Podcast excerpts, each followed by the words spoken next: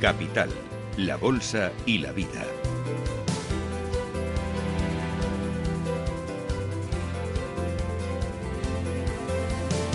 Miguel San Martín.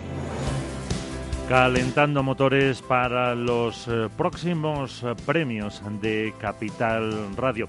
Y vamos a hablar con uno de los patrocinadores eh, principales para que nos cuente el por qué y también eh, otro de los premios que van a patrocinar ellos y la importancia que tiene para la sociedad. Hablamos de la gestión de riesgos, hablamos del seguro y decir eso es sinónimo de hablar de AON. Tenemos con nosotros a Fernando Caballero, él es el managing director de la división de consultoría de riesgos de AON. ¿Qué tal? Eh, muy buenas, gracias por acompañarnos unos minutos. Un placer, Miguel, estar con vosotros. Como decía, eh, patrocinador principal de esta gala de premios de Capital Radio. Oh, muchas gracias y, por qué también eh, estáis aquí con nosotros, nos queréis acompañar en estos, en estos premios. Bueno, yo creo que hay una, una derivada, lo primero humana, que yo creo que es bueno celebrar después de, de tanto tiempo de pandemia. Y la segunda, que creemos que con el tema de gestión de riesgos celebrar la excelencia de las compañías y los valores, pues es, es importante. Entonces yo creo que aún nada, muy orgullosos de participar en esta iniciativa y de reconocer las mejores prácticas en, gestión de riesgos. Esa es la segunda parte, porque eh, también vais a entregar este premio Capital Radio a la excelencia en la gestión de riesgos, que es eh, pues eso, un eh, paso más en reconocer la labor de las empresas.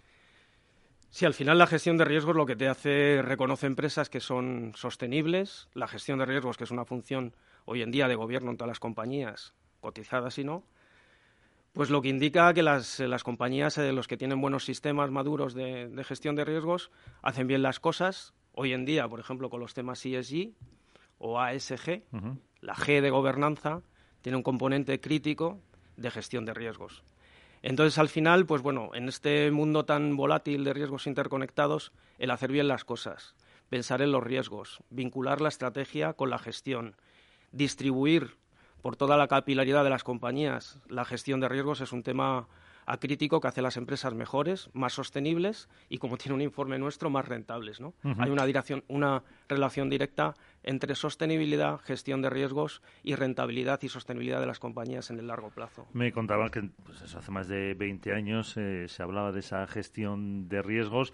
Eh, a lo mejor antes erais unos pioneros y ahora, eh, como se dice, no se puede no estar, ¿no? Yo creo que hay que estar ayudado mucho, que yo creo que hay un movimiento regulatorio, pues eh, en España, por ejemplo, desde los códigos de buen gobierno y la ley de sociedades de capital, ya es una función de gobierno que recae en el Consejo de Administración y de ahí el agua viene de arriba, desde el Consejo va hacia abajo. Entonces, es muy complicado ver una empresa multinacional con riesgos interconectados que no tenga una gestión de riesgos con cierta madurez. ¿No? Yo creo que hay mucho camino por recorrer y más ahora, como te comentaba, con los temas de ESG, pero es fundamental tener una, una función de riesgos donde se ven todos los tipos de riesgos que afectan a tus objetivos empresariales. Bueno, los objetivos, los riesgos, perdona, y también las oportunidades, que siempre se, habla de riesgos, que es una perspectiva como más negativa. Eso es. Pero a mí me gusta más hablar de la incertidumbre del futuro, de las oportunidades. También está, está la oportunidad de fallar, que es el riesgo, y la oportunidad de, acertar, que es mucho más enriquecedor, ¿no? Hombre, si se falla, eh, mm, siempre se falla menos con una buena gestión de riesgos y siempre se está más cubierto si se tiene esa, esa gestión donde, donde estáis ahí Completamente de acuerdo. Eh, en ese, ¿Y cómo se consigue eh, una empresa de excelencia en el ámbito de la gestión de riesgos? Pues fíjate, yo por decirte, por mi experiencia, el pilar básico son las personas y la cultura.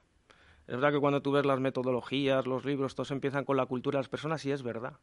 Tú puedes tener eh, mapas de riesgo, sistemas de reporting, planes de continuidad, pero si la gente no tiene esa cultura, no de gestionar a golpe de intuición, sino de planificar, de ver los riesgos, los escenarios, las oportunidades, vincular la estrategia con los riesgos y las oportunidades y bajarlo a nivel de departamento, y eso al final lo tienes que embeber en la forma de ver las compañías, todos desde los objetivos individuales a los objetivos colectivos. Yo creo que esa es la clave, las personas y, la cultura, ¿no? que es el, siempre el, primer epígrafe cuando se enseña a las nuevas generaciones sobre gestión de riesgos, qué es lo que de verdad importa en la gestión de riesgos. Eh, empezamos por esos dos puntos. ¿Hay mm, alguna pauta que tengan que seguir las, las empresas para tener esa adecuada gestión de riesgos? Pues mira, lo primero, yo creo que hay que ser bastante humilde para no creer que conoces todos los riesgos, porque además, con los, como estamos viviendo ahora, hay cantidad de ciernes negros o acontecimientos imprevistos, ¿no?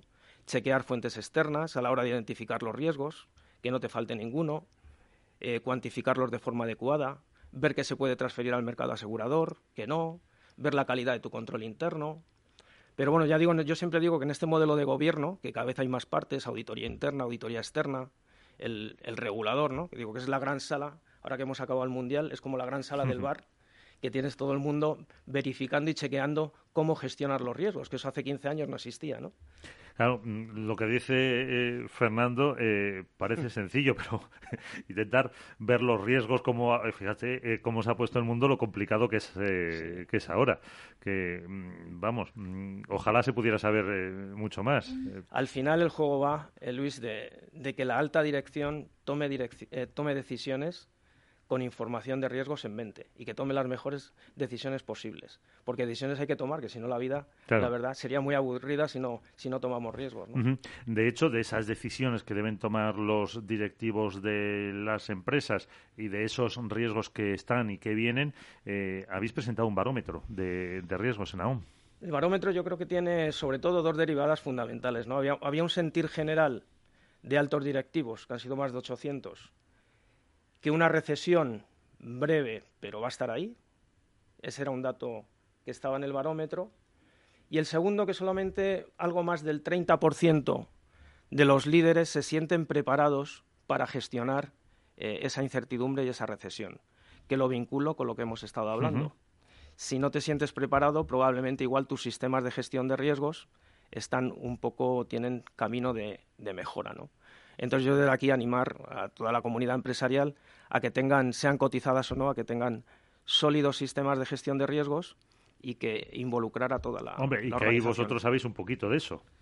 Sí, algo, sabemos, la verdad. Yo creo que aún, desde luego, en el tema de riesgos, llevamos, lo analizamos de todas las perspectivas, tanto asegurable, no asegurable, identificación, cuantificación, cubrimos todo, todo el ciclo. Claro, porque además estáis presentes en más de 120 países, que no sé si el mundo tiene 170, 180, 190, o sea que estáis prácticamente en, todo el mundo, eh, y eso, eh, sea una empresa multinacional, una empresa que quiere internacionalizarse, una empresa más grande o más pequeña, eh, te ofrece esa perspectiva que, que muchas veces algunos Mm, a ver, no se me entienda mal, localismos, te hace tener una, una visión más estrecha y, en ese sentido les podéis ayudar a, tener un concepto mucho más eh, global porque se dice que el mundo es interconectado, evidentemente, pero mm, hay que aplicarlo.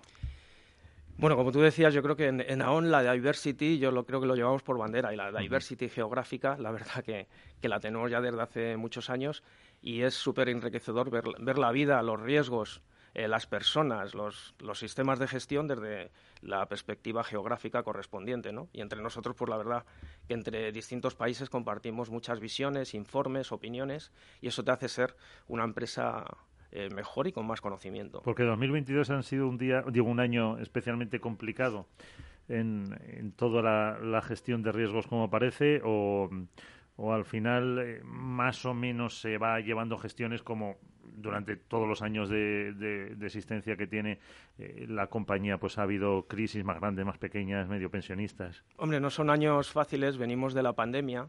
Te hablaba antes de la interconexión de riesgos, podemos decir cómo se relaciona eh, los ciberataques con la pandemia, la cadena de suministro. la geopolítica ahora. La inflación, la inflación, pues ¿dónde viene la inflación? Pues a lo mejor todo lo que ha pasado con la los cambios naturales, claro, efectivamente. Eh, los desastres naturales, ¿no? el cambio climático que está ahí. No son años fáciles, por eso yo creo que la, el tener como función de gobierno o gobernanza la gestión de los riesgos es crítico para, para las compañías.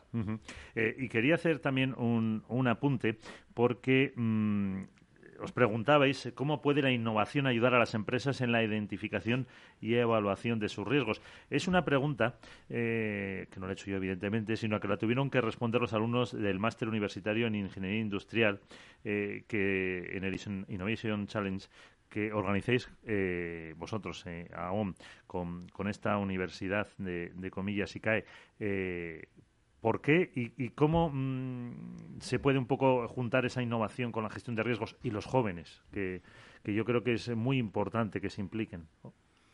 Bueno, el, tema de los jóvenes de que ha sido una iniciativa fantástica. Lo primero, eh, hablábamos antes de diversidad, la diversidad, diversidad, generacional es bastante enriquecedora. Entonces, este proyecto de ver que hemos juntado eh, senior nuestros con gente de la universidad, hemos visto sus proyectos con perspectivas distintas.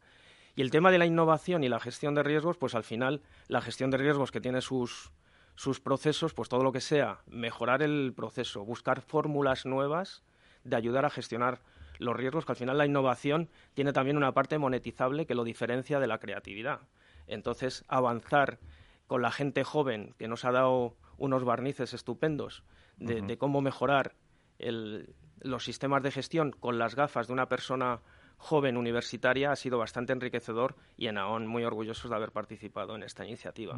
Sí, porque al final eh, de todo se aprende y, esa perspectiva siempre siempre te da alguna pista más de cómo hacer esa gestión de riesgos eh, con la innovación, porque claro, mmm, supongo que no será lo mismo hacer esa gestión ahora que hace 20 o 30 años, que, la propia innovación y la propia tecnología ha, ha cambiado y supongo que ha ayudado. Sí, bueno, lo que hemos visto, la revolución agrícola y, industrial llevaron cientos de años y lo que estamos viendo ahora simplemente en una década, pues es impresionante, ¿no? Entonces, en AON apostamos claramente por la innovación, estar muy pendientes de todo aquello que puede eh, mejorar en beneficio de nuestros clientes, procesos, fórmulas de entender el, el, riesgo y las otras patas que tenemos, por ejemplo, de salud y de, y de pensiones. ¿no? Estamos constantemente dedicando muchos recursos, tiempo y talento al tema de la, de la innovación. Eh, eh, claro, porque mm, ya para terminar, Fernando, el, mm, la gestión de riesgos eh, muchas veces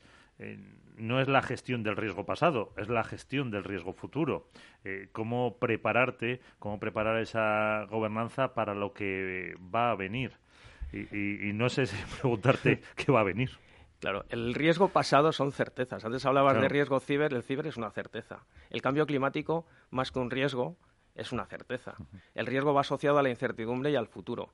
Pues, ¿qué va a venir? Si tuviera aquí la bola y te lo pudiera decir y que tomarais nota, la verdad que sí que vemos tendencias, como es el tema geopolítico, el tema de cambio climático, por eso la importancia de ESG, porque no hay, no hay planet B, como dicen, no hay, no hay planeta B para todos nosotros. Creo que es un tema fundamental por ejemplo, ahora con las curvas demográficas, el envejecimiento de la población, la, dinámica de las pensiones, el talento en las empresas también es un tema que hay que, que, hay que mirar. O sea, te podía dar un, top 10 las pandemias, ¿no? que pasaron del, en nuestra famosa encuesta del puesto 69 al, al número 7, pues ya la probabilidad y el impacto de que pueda ocurrir otra puede estar más cercana de lo que pensamos.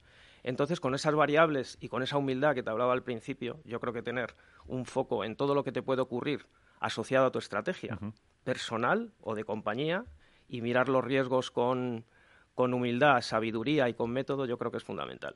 Pues eh, con ese mensaje nos vamos a quedar. Fernando Caballero, Managing Director de la División de Consultoría de Riesgos de AON. Muchísimas gracias por estar con nosotros, muchísimas gracias por participar, por ayudarnos en los premios Capital Radio y esperamos a ver quién eh, es el mejor en esa gestión que ahí siempre tienen AON para echarles una mano. Muchísimas gracias. A vosotros, un placer.